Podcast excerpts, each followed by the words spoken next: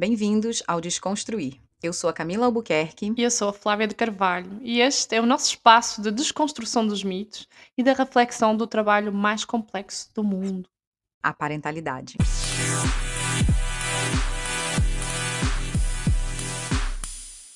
Olá a todos, bem-vindos a mais um episódio do nosso podcast Desconstruir. Hoje estamos aqui com duas mães e com o tema das lágrimas ao riso. Temos connosco a Raquel, a Raquel Conforta tem 35 anos, é mãe do Renan, de 9 anos. Ela está na Austrália há 12 anos e é natural da Angra dos Reis, no Rio de Janeiro. Muito bem-vinda, Raquel. Obrigada. Adorei o convite, muito obrigada. Vamos desconstruir juntas. e também estamos com a Ana Lopes, que é fisioterapeuta, personal trainer, massoterapeuta, especialista em pilates e zumba e mãe.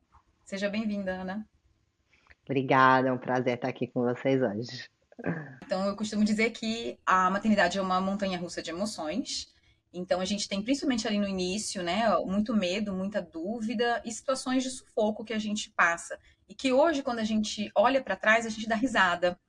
Ana, você tem alguma situação em mente que você gostaria de compartilhar com a gente? Olha, eu acredito que eu tive um episódio quando o Matheus era pequeno, aonde a gente deixou ele cair da cama. Isso, naquele momento onde a gente, né, tudo é muito novo, causa um certo pânico, né? Um bebezinho inocente ali que mal sabe se expressar. Acontecer algo desse tipo faz com que a gente se sinta péssima, né? A pior mãe do mundo. Foi um momento de grande desespero, assim, na época, né? E que hoje, obviamente, a gente ri, porque dentro de tudo que foi acontecendo na, na situação, né? Mas com certeza foi algo que, que nos deixou bastante tensos no momento, então, e que hoje a gente ri. Sim, sim, eu imagino o susto. Que desespero. No começo, onde tudo é tudo tão novo, né? Foi, aí você fica naquela coisa, ai, leva para o hospital, não leva, o que, que a gente precisa fazer, quais são os primeiros, né? Porque tem a questão, do, a gente chegou a aprender, principalmente eu sendo da área da saúde, a questão dos primeiros socorros, né? Que super ajuda é, em vários momentos, mas nesse momento, assim, não tinha algo muito específico, né? A gente não sabia o que fazer, e aí eu me lembro que era importante é, se o nenê vomitasse depois de uma queda, que realmente levasse no, no hospital. E aí ele chegou a vomitar devido à queda, e aí a gente falou, não, vamos para o hospital, pelo amor de Deus, e aí ficou lá em observação, realmente não, não aconteceu nada, foi mais o susto mesmo, né, e ele chorar também era um bom indicativo, e ele estava chorando, então, assim, foi mais mesmo o choque de toda a situação. Você ainda da área de saúde podia, né, tinha ali alguma coisa, né, eu totalmente leiga, no assunto de mãe, já bate o desespero, já quer sair correndo para o hospital. Como foi contigo, Raquel? Tens alguma situação para partilhar dos teus desesperos? Quando vocês me falaram do tema, a primeira coisa que me veio à cabeça, o Renan ainda era uma ervilhazinha, assim, ó, era só vou ser mãe. E eu fui à casa de uma amiga, e aí eu tinha contado a gravidez, eu não tinha barriga, não tinha nada. E aí ela me deu de presente uma mamadeira. Foi o meu primeiro momento de desespero, que eu olhei para aquela mamadeira, eu tenho essa foto dessa mamadeira até hoje. Eu olhava para a mamadeira e eu entrei em pânico. Eu falei, como assim? Eu vou ter que alimentar uma criança para o resto da vida, é isso? Porque até então não tinha caído a ficha. Hoje eu olho para essa foto dessa mamadeira, né, que me remete a isso aí, no momento que eu fiquei desesperada, e eu conto para minha amiga até hoje, cara, você me deixou desesperada com essa mamadeira. Essa foi uma das situações que hoje a gente pode rir, né? Só o começo. Sim, na verdade foi a conexão com a realidade, né, Raquel? Uhum.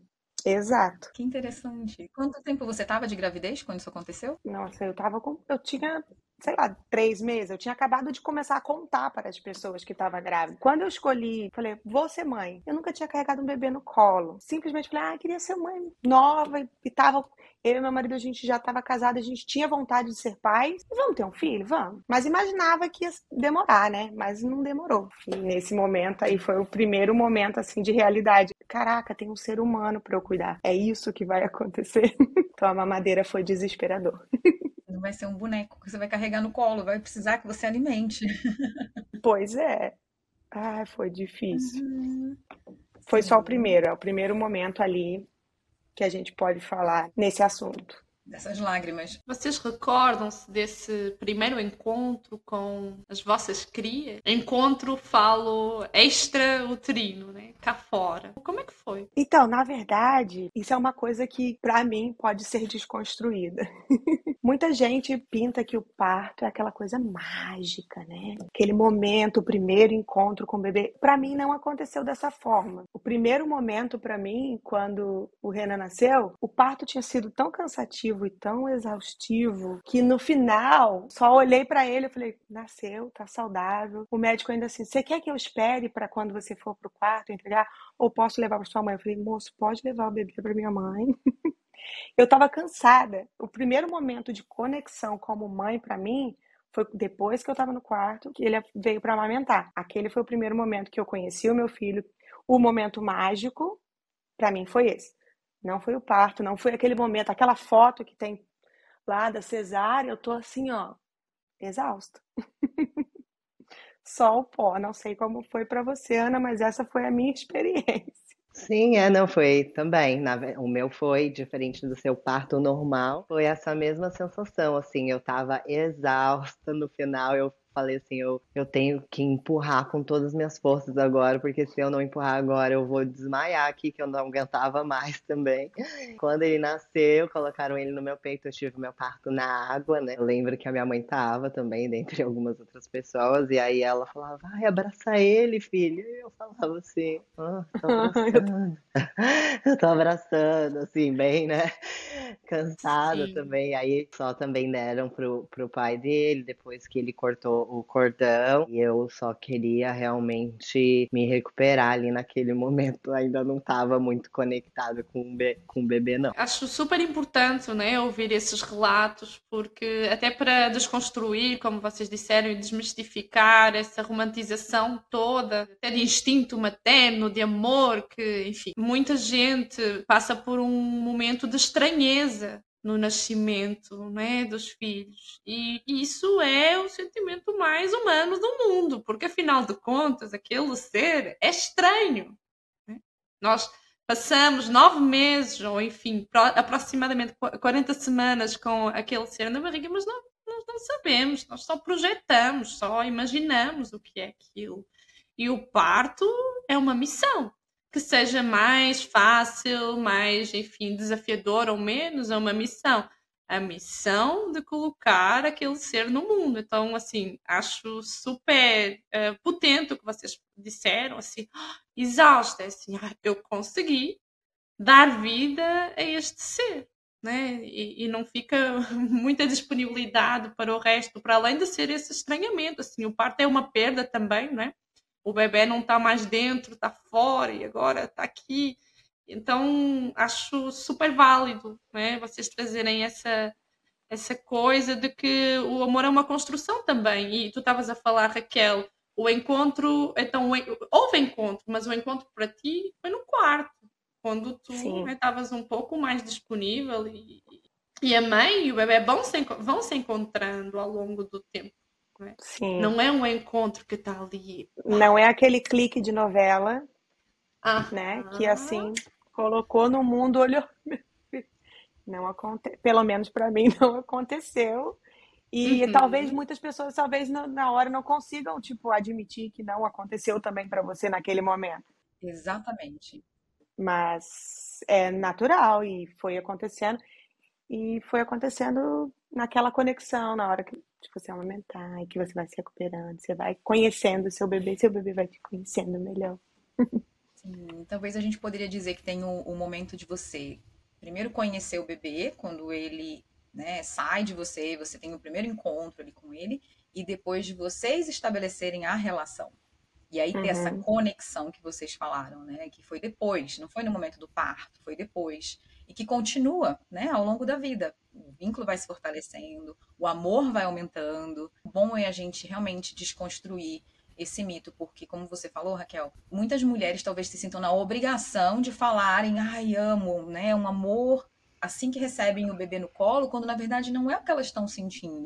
Não é o que está sentindo realmente. Yeah. É, eu acho que até eu, eu mesmo acho que demorei a, a admitir e falar isso, que tipo, né? Que não foi nesse momento de imediato.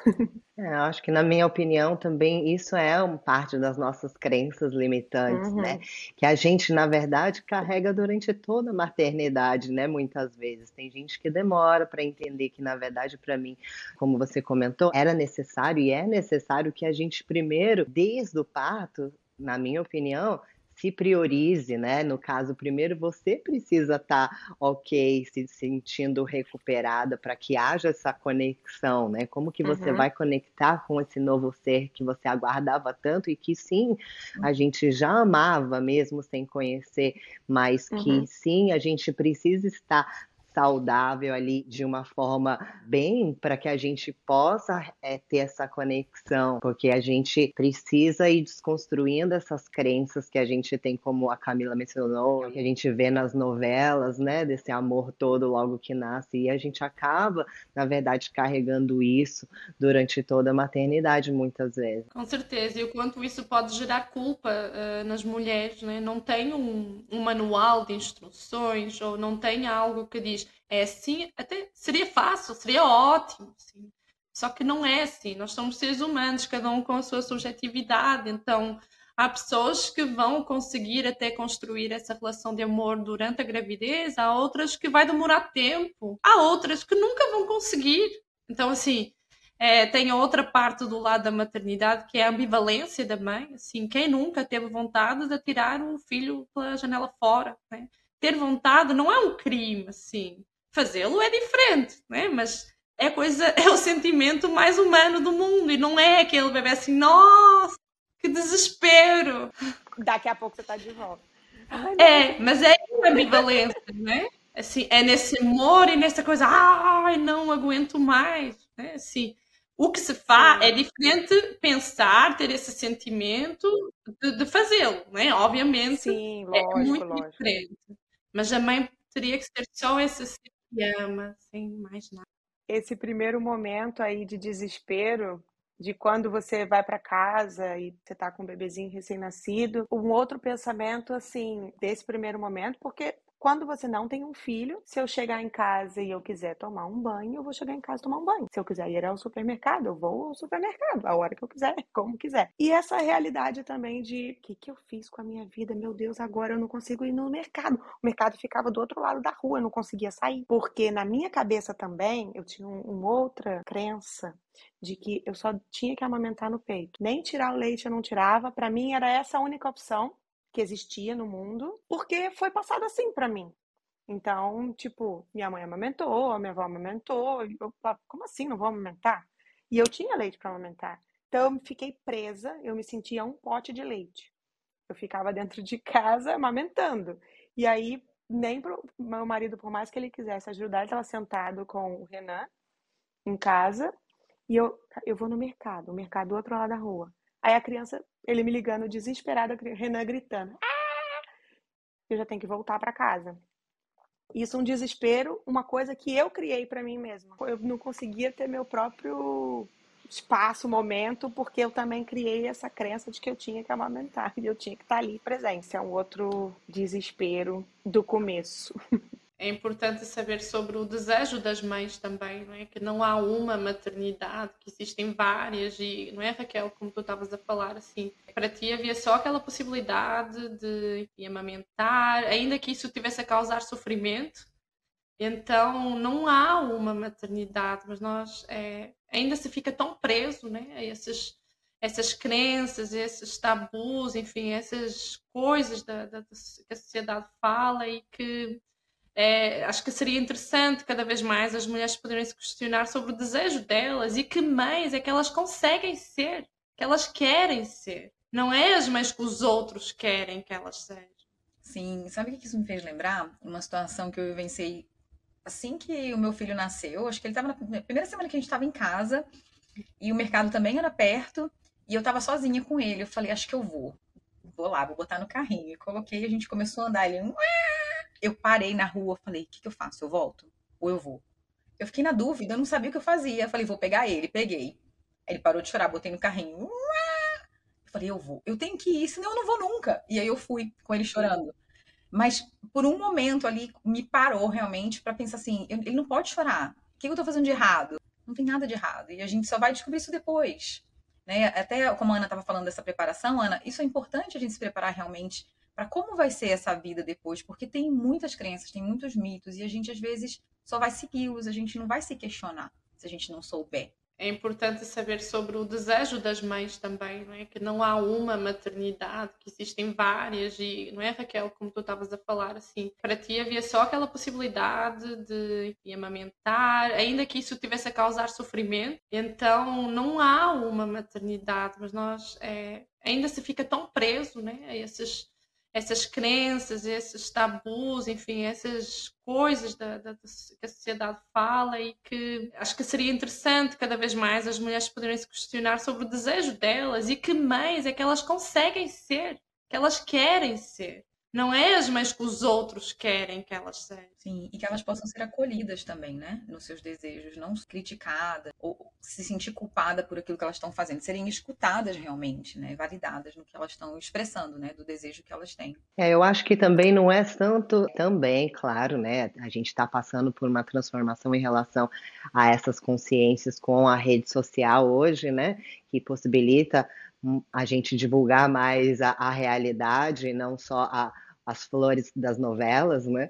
Eu acredito que uhum. muitas vezes nem é parte somente da sociedade, mas até da nossa própria criação, né? E a gente copi querer copiar coisas que na verdade a gente faz inconscientemente, né? Eu uhum. lembro assim, por exemplo, é de me pegar muitas vezes querendo fazer absolutamente nada e me sentindo culpada porque eu não Sim. estava sendo produtiva, entendeu? Uhum. E aí eu lembrei assim de cenas de minha mãe não parando um minuto em casa e sempre tendo que fazer alguma coisa, sempre arrumando a casa, sempre fazendo uhum. as coisas e, e aí você ah, inconscientemente muitas vezes acha que é isso que você tem que estar tá fazendo sempre, ou arrumando a casa, fazendo as coisas, estando com o filho ou trabalhando, né? E, e aí você entende da onde vem esse sentimento que na verdade não é nem o que os outros estão falando, porque ninguém estava me falando nada, o que uhum. eu tinha que uhum. fazer, o que eu não tinha que fazer. Eu percebi que eu estava simplesmente copiando o que eu achava que era certo e o que eu tinha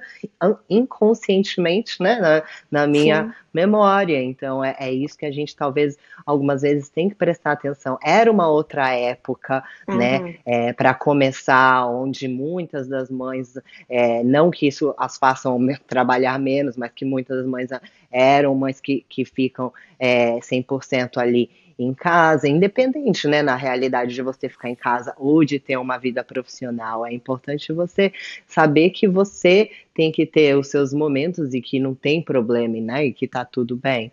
Sim, que é importante, né? A gente precisa mesmo desse, desse momento de não fazer às vezes nada mesmo, para poder dar conta também de algumas outras coisas. Com certeza, sim. É, nós carregamos a nossa cultura, a nossa educação. Com quem é que nós todos aprendemos a ser mãe? Ou enfim, temos como base? Com as nossas mães, né? Com, ou os cuidadores.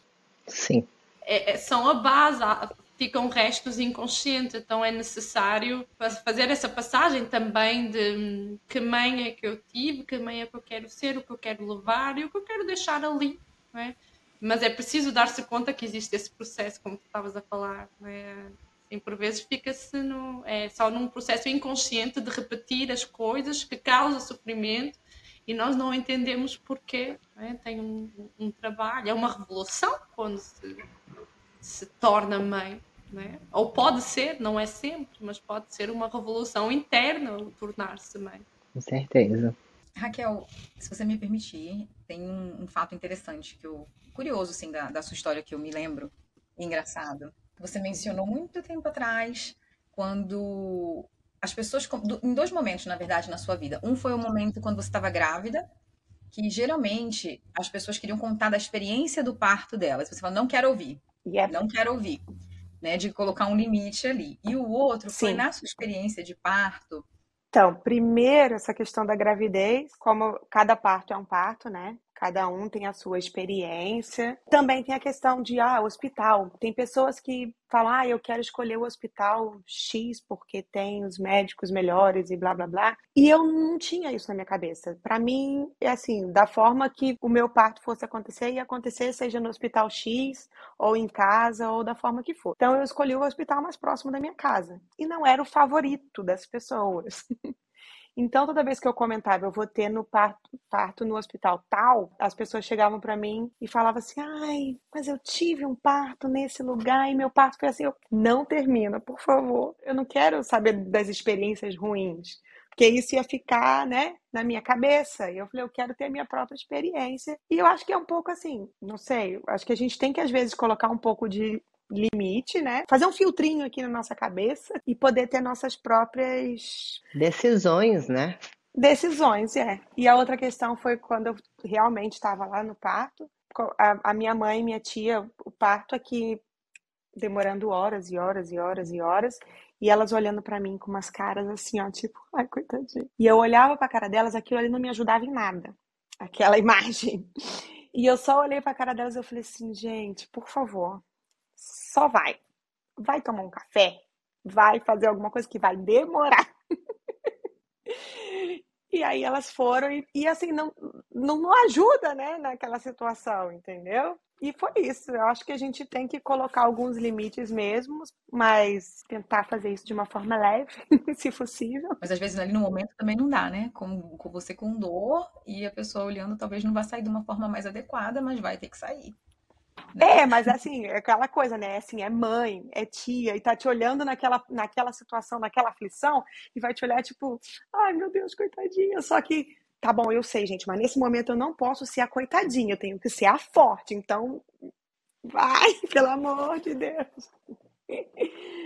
E foi isso, mas deu tudo certo. Durante o parto e tudo isso, a gente recebe julgamento o tempo inteiro, né? É muito chato, mas a gente vai aprendendo a lidar. Eu lembro que também durante a gravidez, eu tirei uma foto que quando você dá um pequeno pulinho? Eu dei um pequeno pulinho, mas na foto parece que você dá um pulão. Meu Deus do céu, recebi tanto julgamento disso aí. Pessoas, pelo amor de Deus, você vai descolar a placenta e não sei o que, não sei o que lá. Aquilo me causou mais estresse, mais ansiedade do que o pulinho que eu dei. E eu aprendi a criar esse filtrinho. Às vezes você só escuta, você pode não concordar, mas você. Ok. É porque na realidade, né, muitas das pessoas, elas ah, principalmente aquelas que nos amam, elas não fazem por mal, né? Elas fazem achando de que alguma forma elas estão ajudando, ou elas fazem de uma maneira inconsciente, não pensam antes de falar, né? Porque cada Sim. um de nós está num processo aí de evolução, de, de, de self-development, né? Que fala. Uhum. É o que você falou, é trabalhar nesse filtro, e assim, o que eu falo até hoje para as minhas alunas, eu falo, gente, foca no que você controla. Sim. Foca no que você controla, porque porque os outros a gente não consegue controlar, entendeu? Então é isso que você falou, é tentar é, não absorver essas energias, essas palavras e ter a sua própria experiência, porque a gente já Sim. sabe que a gente, nós seres humanos, né, somos indivíduos muito únicos, por mais que todos temos a mesma composição. Então é importante a gente realmente ter um autoconhecimento e trabalhar na, em, em, nós mesmos, que é a única coisa que a gente consegue controlar para que essas coisas externas não nos interfiram tanto, né? Verdade. Essa questão do, do julgamento, depois de ser mãe, é uma coisa que, assim, ó, eu tenho para mim. Eu não julgo mãe nenhuma. O que funciona para você é maravilhoso. Você quer só comida orgânica, lindo, vai você só quer dar o peito, o maravilhoso, o que funciona para você. E aí eu não tenho esse tipo, sabe, de discussões, porque cada um vai ter a sua maternidade, cada um, seu filho tem uma personalidade diferente, entendeu? E a gente sabe o quanto difícil que é receber esse tipo de julgamento também. Então a gente tenta não fazer com a outra aquilo que a gente recebe. A gente cria mais uma empatia, né? Vamos dizer assim. É, yeah, verdade. Até porque ninguém quer eh, melhor coisa para os filhos do que os próprios pais. As mães são as principais interessadas em fazer o melhor para os filhos. Sim. Acho que também tem essa parte da informação, tem esse trabalho interno, mas as pessoas procurarem informação, né, que não seja só baseada em mim, coisas que com a evolução, né, foram se descobrindo, a medicina evolui todos os dias, então de, de se poderem informar, porque muitas vezes esses esses julgamentos eles também afetam primeiro porque a pessoa pessoa pode estar num posicionamento né, psíquico não muito bom naquela altura, não consegue criar uma distância, sente-se culpada, né, ser mãe. é sentir muita culpa muitas vezes, mas também tem a parte da informação da pessoa poder buscar, da pessoa poder ficar um pouco mais segura naquilo que ela faz, nas escolhas que ela toma, de ter uma consciência, enfim, o leque de escolhas e possibilidades e que dentro disso ela possa escolher o que faz sentido para, para aquela pessoa. É? Acho que isso também ajuda a se afastar um pouco desses julgamentos. Sim, sim, eu tive um processo de depressão pós-parto, né, na realidade. Então, foi bem causado, assim, por essa questão justamente da minha casa vivia parecendo que era uma festa todo dia, né?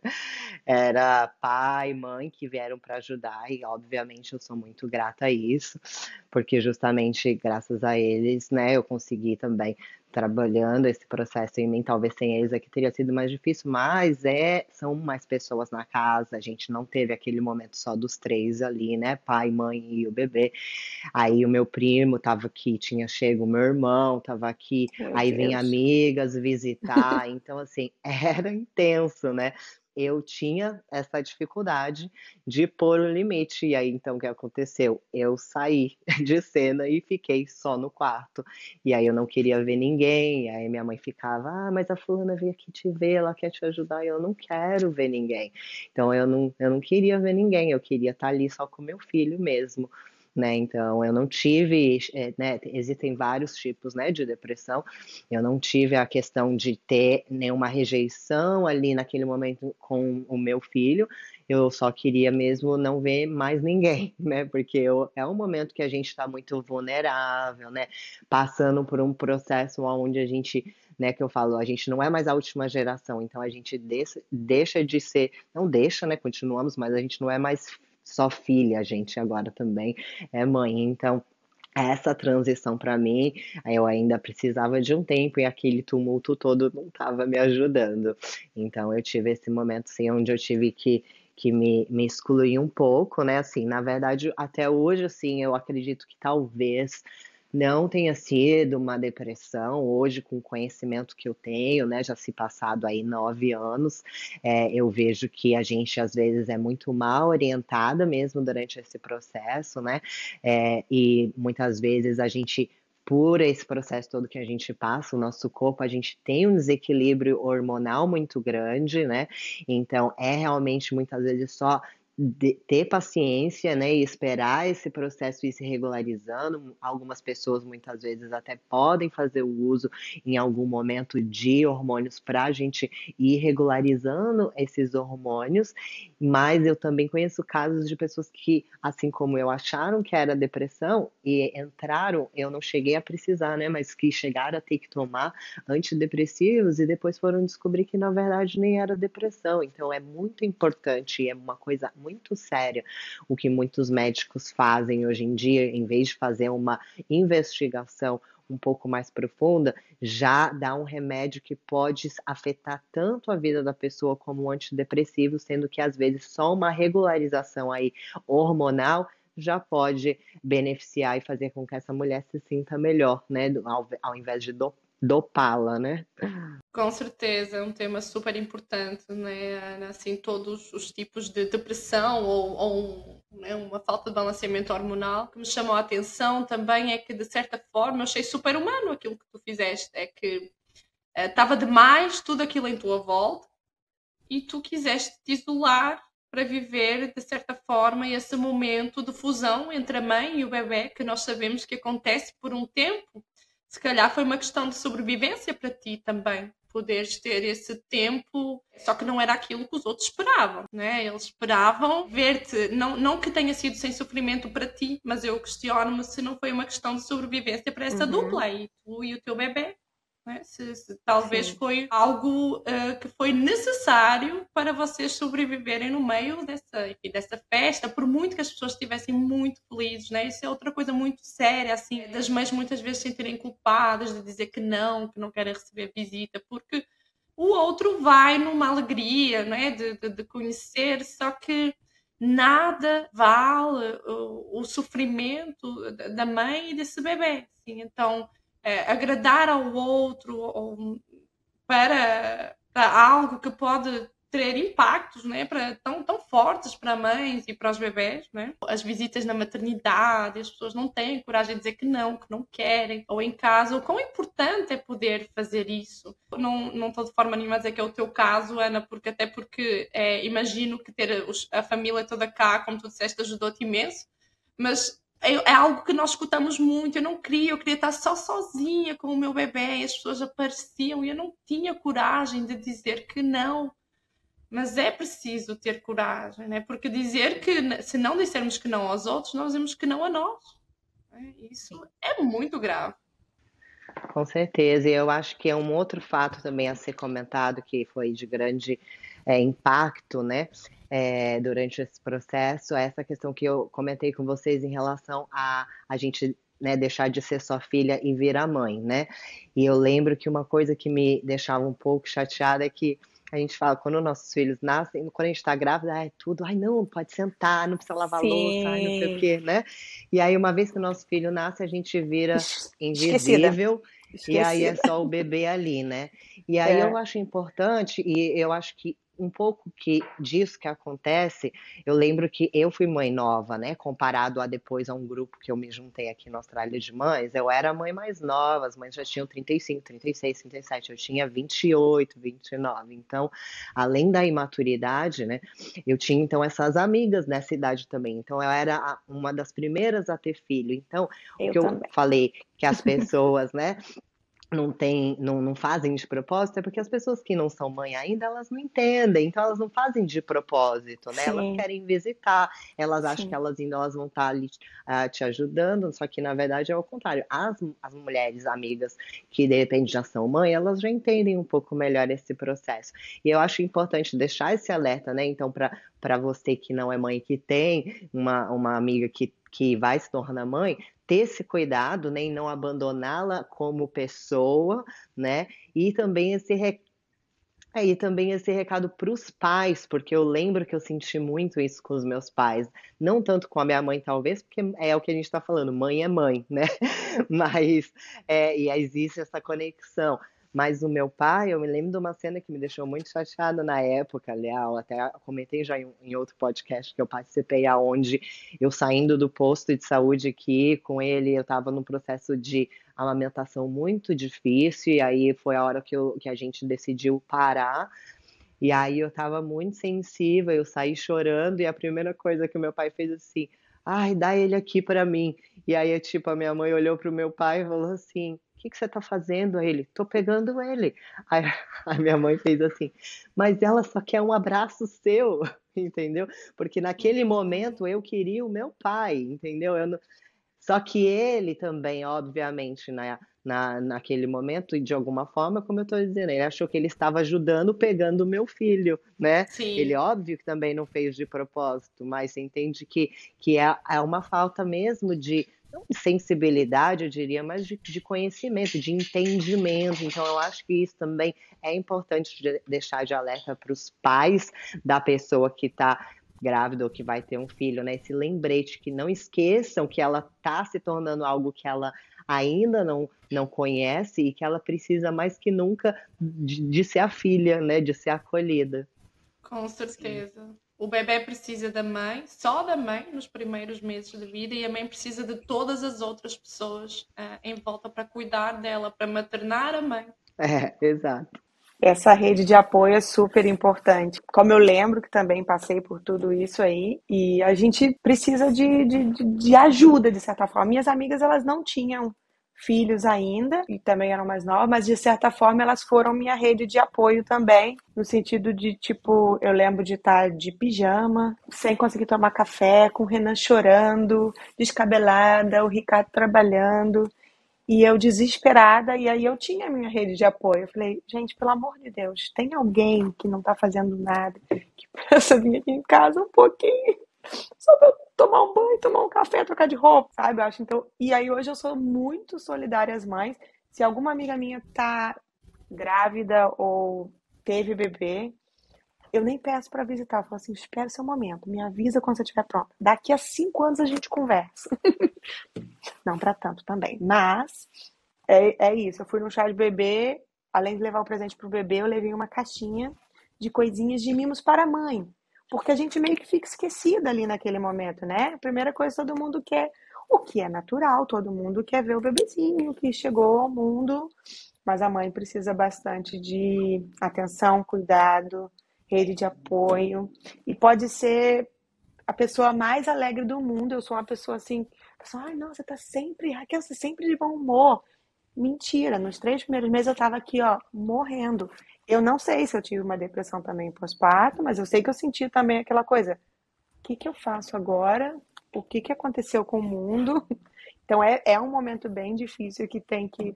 É muito legal esse alerta para todo mundo Sim. de ser solidária às mães. É, é um acolhimento para a mãe, né? O, o que você falou de você levar uma lembrancinha para essa mãe, né? de você falar, olha, toma seu tempo, a hora que puder, eu vou visitar, porque você já passou por isso, como você tinha falado antes, você não imaginava. É, teve uma, um grupo de mães que, assim que eu tive minha, minha, minha filha, eles levaram comidas congeladas para mim. Apareceram na minha casa com um monte de comida congelada foi o melhor presente que eu ganhei. Eu falei, o que? Comida. Aqui, ó, segunda, terça, quarta, coloquei tudo no freezer. Falei, foi o melhor presente que eu ganhei. E ninguém pensa nisso, né? Se você levar um, um prato de comida para uma mãe, ela vai ficar muito feliz. Eu costumo dizer quando eu visito minha família, eu falo, mãe, hoje eu quero ser a filha. Eu não quero ser a mãe, hoje eu quero ser a filha. E pra minha avó, deixa eu ser só, só a neta hoje. Eu não quero ser a mãe dos seus bisnetos. Quero ser cuidada. Exatamente, porque sim, você quer, todo mundo quer. Teve alguma pessoa que comentou no, no, nosso Instagram falando que adulto também merece acolhimento e merece. E durante a maternidade a gente fica muito preso pensando, Ai, será que eu comprei as coisas suficientes para o bebê? Será que eu comprei a fralda? Será que eu comprei isso? Tudo, né? Eu tenho outra amiga também que está grávida. Fala, ó, não se preocupa, não se prende muito a essas coisas, que assim, se na hora que nascer, sei lá, não comprei é, suporte de banheira. Tudo bem. Uma pessoa pode até o Kmart ali, cinco minutos, compra esse suporte de banheira. É, começa a aproveitar esse momento você, sabe, assim, faça caminhadas e, e aproveite esse momento um pouco. Não fique com esse tipo de preocupação agora, porque essas coisas vão acontecendo naturalmente. Às vezes você compra mamadeiras ou não sei o quê, e às vezes você vai dar peito, ou você se prepara para uma coisa e acontece outra. Então, mas é só depois que a gente é mãe, né? Quando a gente tá ali, a gente. Muita coisa eu faria diferente se eu tivesse o segundo filho. Eu já tenho várias coisas aqui, ó. Tem uma listinha tá, tá, tá, de coisas que eu faria diferente. Eu seria uma nova mulher. Uma nova mãe.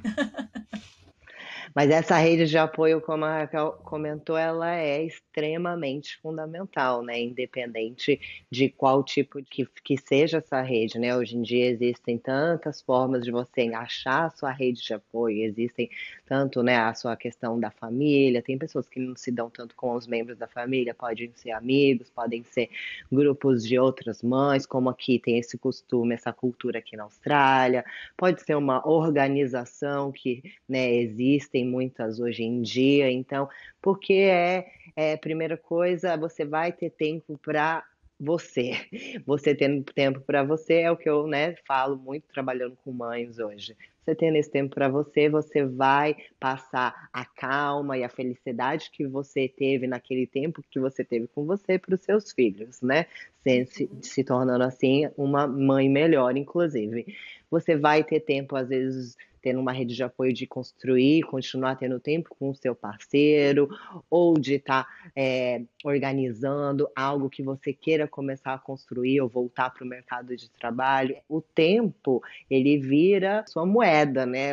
Ele se torna muito mais precioso, porque aí, consequentemente, tendo alguém para cuidar, seu tempo é mais limitado. Então, a rede de apoio, sem dúvida, é importantíssima durante a maternidade, na minha opinião. Sim, é, é extremamente importante. E, e, como você falou, né, Ana, não necessariamente vai ser a família, até porque muitas pessoas também não têm. Mesmo que você tenha um bom relacionamento, você não vai ter a sua família aqui como você gostaria.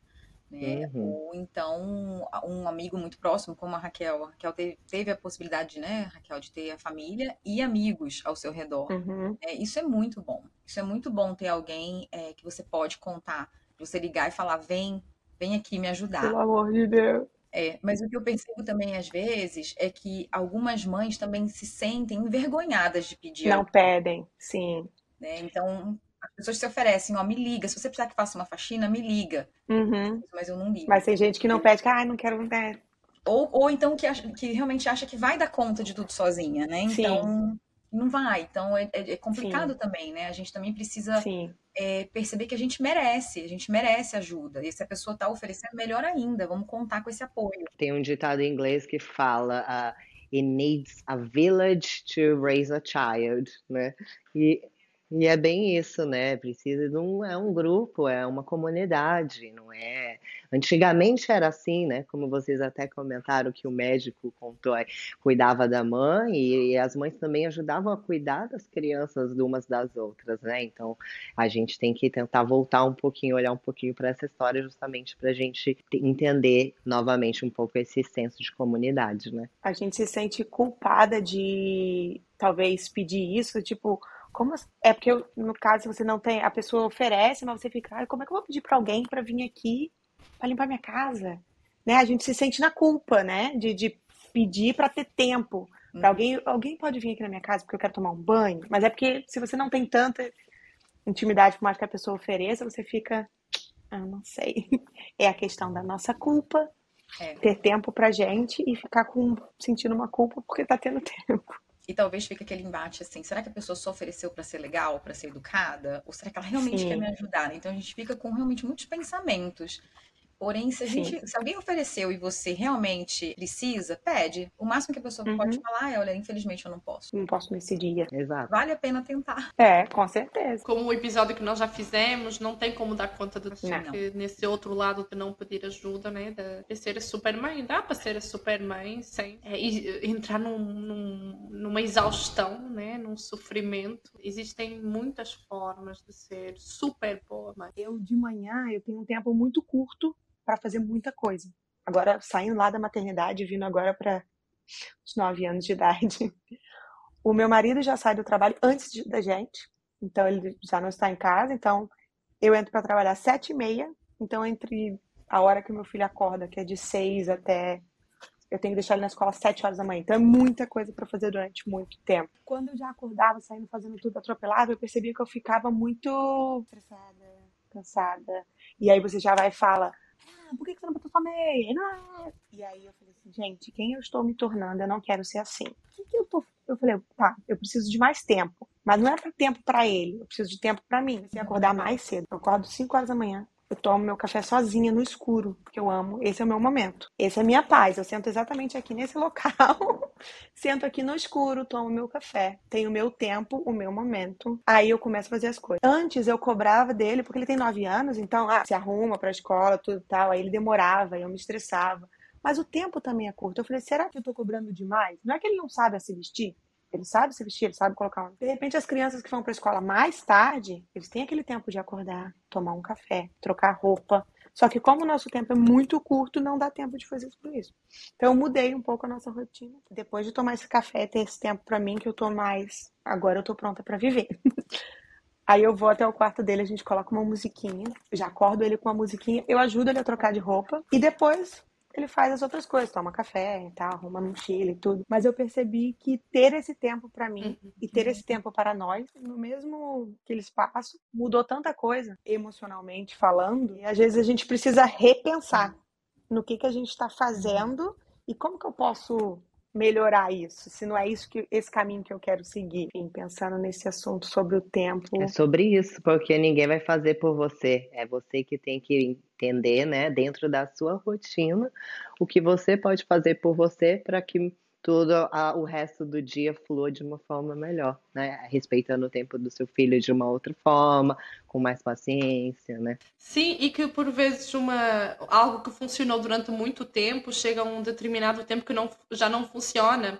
Até pode ser pela idade da criança, pode ser pelas coisas que vão acontecendo na nossa vida, pode ser porque nós não estamos mais dispostas àquilo então, não ficar numa rigidez também. Acho super sensível, né? Dar esse passo atrás e falar: ah, espera aí, o que é que aqui não funciona mais? Nós somos seres de evolução, evolui o tempo todo. Não, não vamos nos prender em coisas, num sofrimento. Eu considero que eu tenho muita sorte porque o Matheus, ele é muito tranquilo, né? Assim, na verdade, a personalidade dele, claro que eu não vou tirar os meus créditos como mãe, né? Eu tenho certeza que também, é, a, é como a Camila falou, a, a forma com a qual eu sempre tentei manter o nosso relacionamento também faz com que ele seja quem ele é hoje, né? Mas eu sou, a, nós somos separados, né? Eu e o pai dele, então, desde que ele tinha três anos, mas a gente é, um, relacionamento muito bom, justamente, né, para que realmente o Mateus sinta que ele é amado, é, independente do que aconteça, que nós vamos sempre ser uma família independente. Assim, a gente tem um contato muito próximo, eu acho ele muitas vezes, talvez também pela situação do, da questão do divórcio, né, eu percebo que às vezes ele até é um pouco mais maduro para a idade dele do que normalmente as crianças de 9 anos são, mas a gente é bem bem assim, eu falo que ele tem uma proximidade muito maior a, afetiva com o pai dele, né? Talvez durante essa fase, né, de, de o pai ser a inspiração e, e, e ter essa conexão masculina neste momento, mas é óbvio quando ele era menorzinho, bebê, é mais aquela questão de tudo é a mãe, né? Enfim, são fases mas a gente sempre teve essa questão em relação ao sempre tentar manter ele sempre presente na minha vida, é, no meu trabalho, Camila sabe, já também, né? Ele sempre, eu já tive um estúdio, ele estava sempre lá na minha rotina fazendo parte, entendendo que aquilo era parte da minha vida, e eu tentava sempre mostrar para ele que aquilo é o que eu escolhi para minha vida, não só pelo dinheiro, porque eu tenho prazer de ajudar as pessoas, que é algo que eu gosto de fazer, para ele buscar dentro do, do, do, que dos conhecimentos dele, algo que realmente toque o coração dele, né? Que não seja algo só pelo dinheiro. Então, já trazendo essa consciência para ele, sempre deixando ele participar muito da minha questão é, profissional e tentando sempre aquela história, né, gente dá pelo exemplo, né, porque há muitas pessoas, quantas vezes a gente vê, às vezes as pessoas falam, ah, faz isso, eu falo pro, pro filho, não pode, ah, comer, sei lá, qualquer besteira, né, vamos dizer assim, ah, não pode comer um doce antes do jantar, mas aí a mãe tá lá beliscando uma coisa, então assim, não adianta muito, né, fica um pouco contraditório na cabeça da criança, então a criança, por mais que a gente fale, elas são, elas copiam tudo que a gente faz, né, então, é, por eu ser muito ativa nessa área da, da saúde do, do, do fitness, então o Matheus é uma criança muito ativa também, porque ele vê isso dentro de casa. Então não adianta a gente querer cobrar algo dos nossos filhos, ou a própria conexão com, com Deus, o, o que for que você seja que seu filho queira ter, é importante você é, exercer ou junto com ele, ou pelo menos para que ele veja, né, e tenha esse exemplo. Sim, tem uma parceria muito bonita, né, entre vocês, assim como com a Raquel e o Renan também, tem uma parceria muito bonita, né? O Renan é assim que eu vejo o meu filho, como o meu parceirinho. E eu sempre, eu, eu quando eu pensei assim de ter um filho, eu queria ter um, um parceirinho para a vida mesmo. E a gente a gente é sempre muito honesto, assim, a gente sempre fala as coisas como são mesmo. E é muito descontraído também. A gente tenta ensinar as coisas, mas de uma forma descontraída e leve. a questão, por exemplo, de dinheiro, a gente, ainda mais nós como imigrantes, que nada vem fácil pra gente, não é, não é bem assim. Então, nossa relação é muito assim. E a outra questão também que a Ana comentou que teve esse momento que era eu, eu e Renanzinho sempre fazendo as coisas juntos, mamãe, mamãe, mamãe. Esse momento agora é papai, papai, papai, papai. Tem, tá, é uma fase que eles vão fazendo, né? E nesse momento acho que essa questão, porque ele também está muito envolvido em futebol, gosta de esporte, e aí eles assistem esporte juntos e tudo. Então acho que agora nesse momento, mas assim até não está sendo tão ruim ouvir mais papai, papai, papai, papai, um é. pouquinho só. Né? Tenho mamãe também, mas assim, ouvi um pouquinho mamãe de vez em quando, meu amor. e, entendeu? Então, é bem parecido nisso e a questão também da Total. independência, uhum. de ensinar já cozinhar, fazer seu café, preparar suas coisas, sabe? A gente vai para a escola de bicicleta, a gente paga mico junto fazendo vídeo na internet, e é isso. Tem que ser leve, porque já é tão difícil, né, gente? Acho que nós até partilhamos ontem uma, uma reflexão de uma, de uma psicanalista brasileira, Rosa Mariotto, que ela perguntou assim: e vocês, vocês só sofrem com os vossos filhos ou vocês se divertem também? Só sofrimento. É, nunca é sem nenhum sofrimento, mas que não seja é, só no sofrimento, ou uma, né? é que preciso uma leveza nisso tudo, não tem que ser no sofrimento apenas. E eu queria que vocês me dissessem em uma frase o que é parentalidade. Diria que é amor, porque o amor envolve tudo, né? O amor envolve você ser vulnerável, você ser forte, você cuidar do outro, cuidar de você. Acho que é o amor. Eu acho que eu poderia acrescentar que seria aprendizado com amor porque todo dia a gente aprende uma coisa diferente.